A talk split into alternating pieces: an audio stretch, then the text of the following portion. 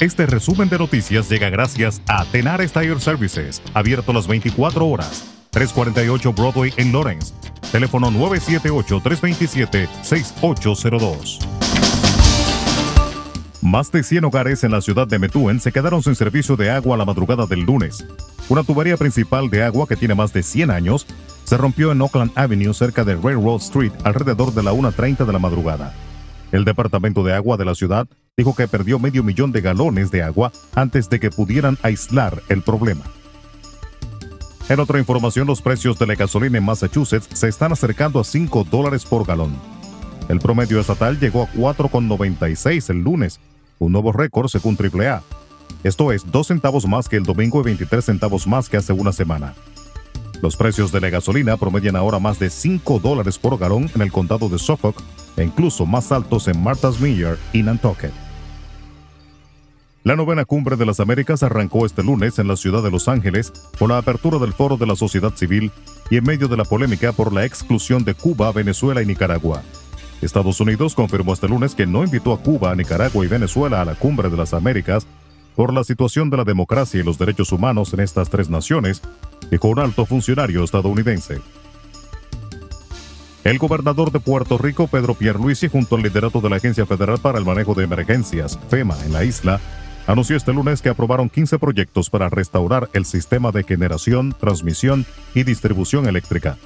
Los proyectos representan 107 millones de dólares en fondos provistos por FEMA y 9.2 millones de fondos federales destinados para mitigación, detalló en conferencia de prensa. Los efectos de la guerra en Ucrania, especialmente el aumento de los precios de la energía y los alimentos, elevarán la pobreza al 33,7% y la pobreza extrema a 14,9% este año, lo que implica un aumento del 1,6 y 1,1% con respecto a 2021 respectivamente, alertó este lunes la Comisión Económica para América Latina y el Caribe, CEPAL. El presidente de la República Dominicana, Luis Abinader, expresó este lunes sus más profundas condolencias a la familia Jorge Villegas por el asesinato de Orlando Jorge Mera, ministro de Medio Ambiente y Recursos Naturales. Orlando Jorge Mera fue asesinado este lunes al ser tiroteado dentro de su oficina. En un comunicado oficial, el gobierno de la República Dominicana identificó al asesino de Jorge Mera como Miguel Cruz, a quien describió como un amigo personal del fallecido.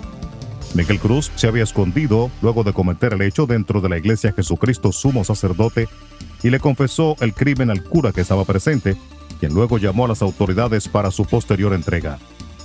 Jorge Vera, de 55 años, era hijo del expresidente Salvador Jorge Blanco y ejercía su cargo desde el inicio del gobierno del presidente Abinader en agosto de 2020. Su hijo, el diputado Orlando Salvador Jorge Villegas, publicó un comunicado oficial a nombre de la familia, en el que expresan su dolor y conmoción por la muerte de su padre. Nuestra familia perdona al autor de los hechos. Uno de los legados más grandes de nuestro Orlando era no guardar rencor, agrega el texto. Dice además que la familia Jorge Villegas confía en las autoridades y que las investigaciones llegarán a buen destino hasta que se esclarezcan los hechos y se haga justicia. Resumen de noticias. La verdad en acción. Jorge Auden. Conduzca seguro confiando el cuidado de sus ruedas a Tenares Tire Services, abierto las 24 horas, los 7 días de la semana. 348 Broadway en Lawrence. Al comprar gomas nuevas, recibe reparación de por vida, además de otros servicios también de por vida. Tenares Tire Services también ofrece alineación y balanceo y autodetailing. Las mejores gomas nuevas y usadas en Tenares Tire Services, con el trato afable de Brian de Peña y su equipo. Tenares Tire Services, 348 Broadway en Lawrence. Teléfono 978-327-6802.